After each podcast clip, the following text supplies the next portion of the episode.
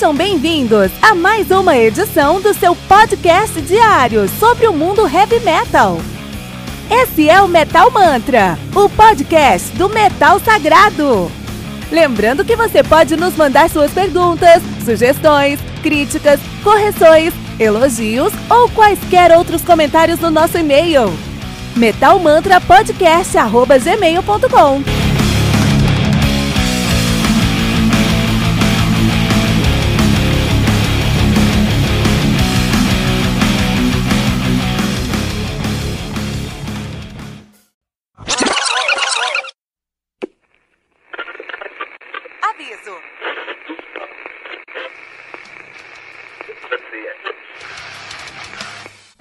começar, avisamos que todo o conteúdo do Metal Mantra é Creative Commons. Por isso, músicas, links e podcasts citados nesse programa estão na descrição desse episódio.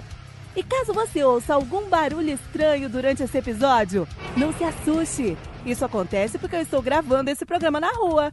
Só mais uma mágica que o Encore FM fez acontecer.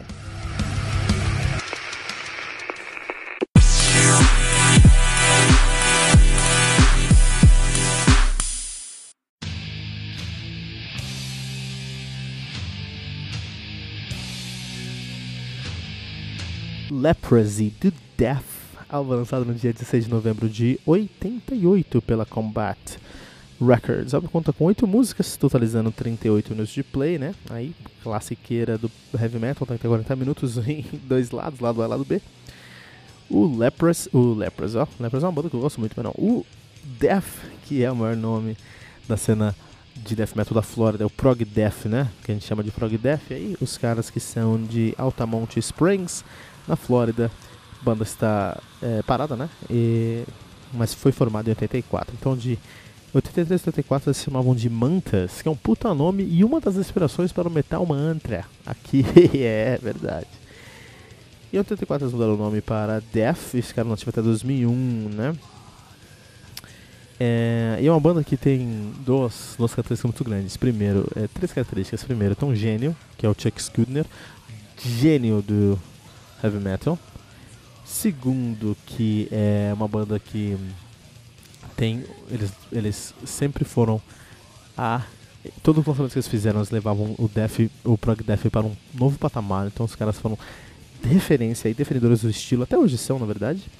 E os caras trabalharam muito, os caras têm muito bootleg lançado. Você abre um, uma lista de bootleg, assim, de, de, álbuns não oficiais deles, você vai ter uns 500 lançamentos. Todo show dos caras, praticamente, quase, praticamente por um ou dois anos, todos os shows deles eram gravados e lançado com, lançados como bootleg, né?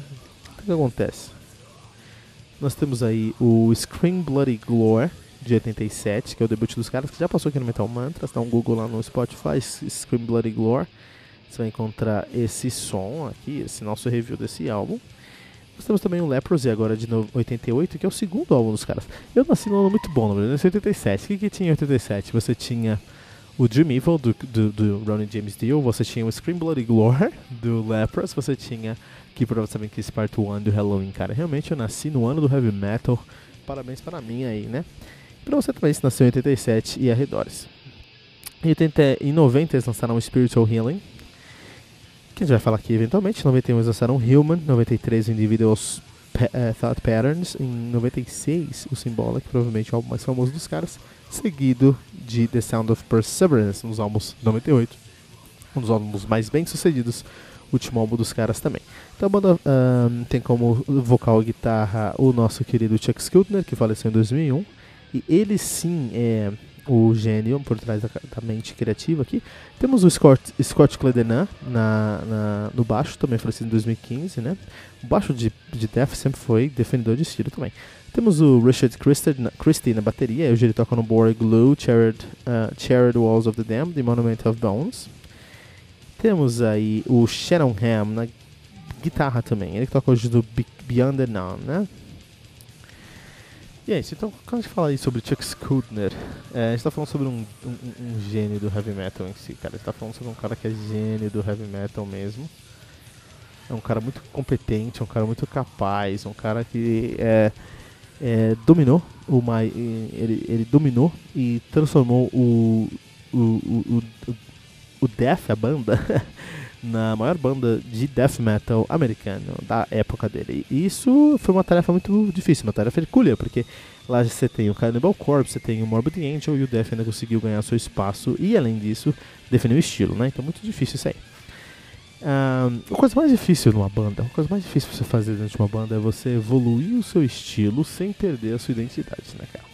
Então, assim, você faz um álbum, você vai criar uma identidade, e essa identidade é que você quer, que, que o fã procura, que a crítica procura. Porque hoje, especialmente hoje em dia, 2019, todo mundo sabe fazer riff, cara. Você entra no YouTube e fica vendo um monte de gente fazer riff, mas eventualmente você aprende a fazer riff. Mas o seu riff tem uma identidade?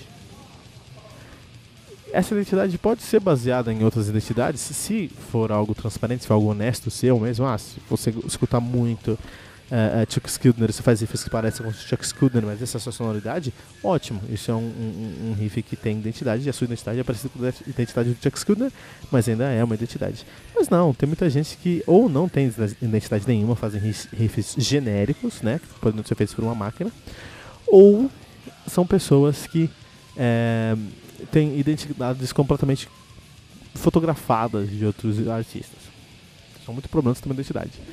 Digamos que você tem uma banda, você criou uma identidade na sua banda, no seu riff, por exemplo. Se o segundo álbum, se você continua com a mesma identidade, você vai sofrer um problema. Você vai entrar num nicho, você vai criar ali uma fanbase, e a fanbase vai continuar se alimentando do que você está produzindo, mas você não vai ganhar mais fãs novos, sua fanbase não vai aumentar. Lógico que tem uma diferença aí, por exemplo, se você for um cara como o, o Dragon Force, que a cada lançamento dos caras, assim, eles conseguem trazer um jeito de trazer novos fãs para ele, mas eles fazem isso pela temática, né? O último álbum dos caras aí parece uma capa de Vingadores, né? Então assim, é, será que eles estão que eles estão agregando fãs pela sonoridade que eles estão fazendo ou porque eles estão explorando mercados que eles não exploraram antes, né? Antes disso, eles, uma, a, a música mais famosa dos caras, Through the Fire, uh, Through the Fire and Flames, é, ficou mundialmente famosa no Guitar Hero, né? Então, assim, você tem um grande problema quando você faz a mesma sonoridade sempre e sempre, porque você não ganha uma fanbase nova. Então, o maior desafio é você fez um álbum, conseguiu uma identidade ótima, quero ver seu segundo álbum, quero ver o que você vai fazer com essa identidade.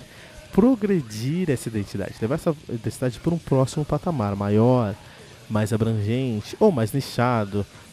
Não importa, tem que ser um patamar que, de certa forma, pegue a crítica e o público de surpresa, mas que seja é, positivo e coerente com o que você já fez. Né? Não adianta mudar seu som 360, como o Black Sabbath fez em muitos momentos aí que só deu merda.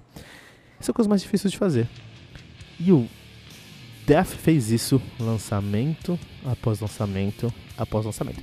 Então, se você escutar o nosso review lá do uh, uh, Bloody Bloody Glory, é o primeiro álbum dos caras, você escutar lá o Scream Bloody Glory, se você escutar o nosso review lá do Scream Bloody Glory, o primeiro lançamento dos caras, você vai encontrar uma sonoridade muito engessada, porém muito agressiva. Então assim, eles defini definiram, ó, meu BPM vai ser esse, esses vão ser as, os escalas que eu vou usar, esses vão ser os efeitos que eu vou usar, e eu vou explorar todas as possibilidades disso para criar um death metal progressivo impressionante. E fizeram no Scream Bloody Glory. Com o Leprosy, eles ampliaram essas possibilidades e até mudaram algumas possibilidades, então exploraram algumas outras sonoridades, algumas outras escalas, alguns outros efeitos. Mas no final do dia, eles exploraram ao máximo as limitações que eles tiveram para trazer um álbum brutal, agressivo e direto, cara. E é isso que importa, os caras conseguirem evoluir o seu som sem perder sua identidade, estabelecendo as mesmas fórmulas do primeiro álbum, né? A única coisa que não torna o Leprosy um dos maiores álbuns da história do death metal é que não tem, não tem faixas definitivas aqui. Você não vai encontrar um Symbolic, você não vai encontrar um. um, um, um uh, the, the Flash and the Power It Holds. Você não vai encontrar aqui um Scavenger of the Human Sorrow, um Spirit Crusher. Então você não vai encontrar álbuns, faixas definitivas nesse álbum. Mas se você coloca esse álbum em perspectiva, sendo o segundo álbum dos caras e tendo o sendo o sucessor do Scream Bloody Glory é um álbum que tem muita relevância para o Leprosy, para o Death Leprosy não, para o Death, para o Chuck Schuldiner e para o Death Metal, o Death Metal americano em geral mesmo aí. Leprosy do Death no Metal Mantra.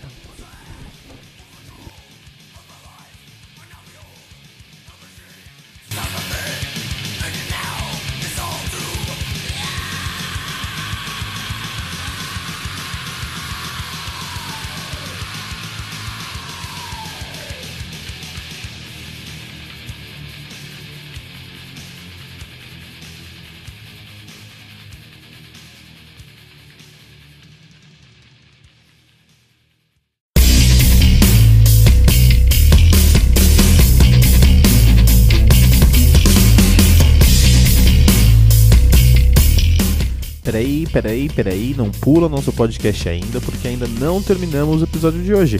Fique agora com Fernando Ferrarese, que vai trazer as melhores notícias do mundo heavy metal aqui no nosso podcast, no seu segmento solo, o Tribuna.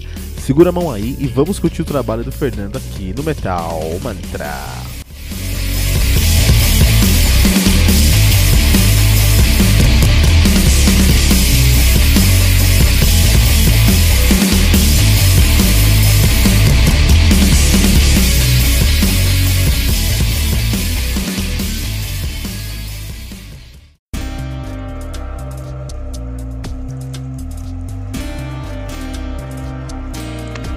Salve, salve nação metaleira! Começando mais um Tribuna aqui no Metal Mantra, trazendo as melhores notícias do mundo heavy metal para vocês. Aqui quem vos fala é Fernando Ferrarese e hoje eu vou falar para vocês um pouquinho de Volbeat. É isso aí, cara. Volbeat, os caras são dinamarqueses, americanos ali, né? Tem um pouquinho de tudo. O que acontece? Os caras estavam numa. estão em turnê, né? Estão em turnê e aí numa última apresentação, num show em Belfast, na Irlanda, eles começaram a tocar e saíram fora, cara. Abandonaram o palco. Tocaram metade de uma música lá e, e abandonaram o palco. O frontman, o Michael Poulsen, né? Ele parece que tá com problema, cara, na garganta aí, não tá não tá legal. E e aí eles fizeram uma pausa, tentaram voltar depois uns 10 minutos, aí não rolou de novo. E sem dar explicação nenhuma para os fãs, assim, começou a galera a ficar meio agitada, meio estressada. Sei que depois de um 20 minutos, meia hora ali dos caras nesse vai e vem, para, troca ideia, eles desencanaram, velho. Saíram do palco e foram embora. Simplesmente não se apresentaram mais. É... E aí, né, emitiram uma nota aí pra mídia no dia seguinte falando que a banda é que ele estava com esse problema aí de voz e que eles optaram por não continuar, porque senão ele poderia ficar totalmente sem voz. E aí teria que cancelar muito mais shows na, na turnê, então que eles fizeram uma, uma decisão ali, tomaram uma decisão que foi muito difícil, mas que foi de abandonar esse show, tentando se privar para os próximos e que também enfrentaram alguns problemas técnicos que impediram a banda de continuar. E aí talvez tenha sido isso que mais revoltou a galera, porque no, nesse festivalzinho que estava rolando aí, era um festivalzinho, é, tiveram duas apresentações antes do Volbeat. É, teve Dark Jones e teve Baroness, que se apresentaram normalmente, segundo o público aí, segundo os fãs. Então a galera ficou puta por conta disso, falando que foi uma falta de respeito, né, de certa forma, porque uma galera viajou, veio de longe, então eles a maioria disse assim que seria melhor se tivesse sido cancelado antes. É, eles tivessem dito um, dois dias antes aí que não iam se apresentar, a dor teria sido a mesma, mas o estresse teria sido menor. Porque uma vez que a galera tava ali, né, querendo ver, e, e você vê a banda entrar no palco e depois sair sem explicação nenhuma.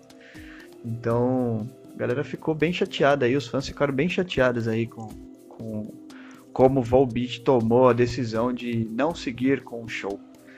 É... O mundo da música tem disso, né, cara? A gente tem aqui no Brasil, a gente teve algo parecido recentemente que foi com Michelle Graves do Misfits. Eles tinham uma série de shows aqui pelo Brasil. Eu acho que eles fizeram uns dois ou três shows no Sul, não lembro quantos agora. Fizeram o show de São Paulo e logo depois do show de São Paulo eles foram embora. Voltaram, cara, foram lá para os Estados Unidos, saíram fora é, meio fugido assim mesmo, sabe? Tipo, não deram muita satisfação. Aí depois o, a assessoria do Michel Graves disse que ele tava com problemas pessoais e que ele tinha que resolver esses problemas dentro de casa porque ele não tava conseguindo fazer os shows, etc e tal. Enfim, caras, eu não sei como funcionam os contratos a respeito, né, do mundo musical mas eh, se corre, né? Justiça, se não, como é que é, mas enfim, tem, tem disso, né? Tem, tem da galera que sai fora, se atrasa pra caramba, né? Hoje em dia não mais, é, mas o Guns N' Roses, o, o Axel, ele, ele adorava, né? Acho que era um fetiche dele fazer fã esperar. O, o egocentrismo dele, talvez, sabe que ele é um cara egocêntrico, ele teve show dele de você ter que esperar duas horas e tal, então é, o meio musical tem isso, os rockstar eles Ora por necessidade, como o Volbeat disse aí, que tava passando por algum problema, ora sei lá por quê, mas os caras, eles. Às vezes a gente fica à mercê ali, né, da, das tomadas de decisões do, dos astros do rock. Fazer o quê, né? É isso, galera. Não esquece de seguir a gente nas redes sociais. Procura lá por arroba metalmantrapod. Vai encontrar a gente no Twitter, Facebook e Instagram. Combinado? A gente se vê por aí. Um abraço.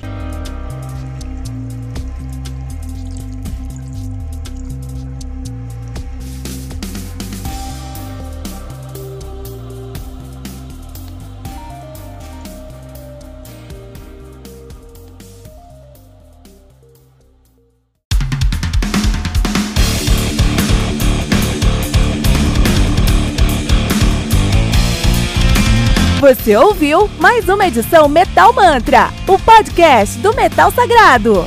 Apresentação: Kilton Fernandes. Não deixe de compartilhar a palavra do metal compartilhando esse episódio, usando a hashtag Metal Mantra.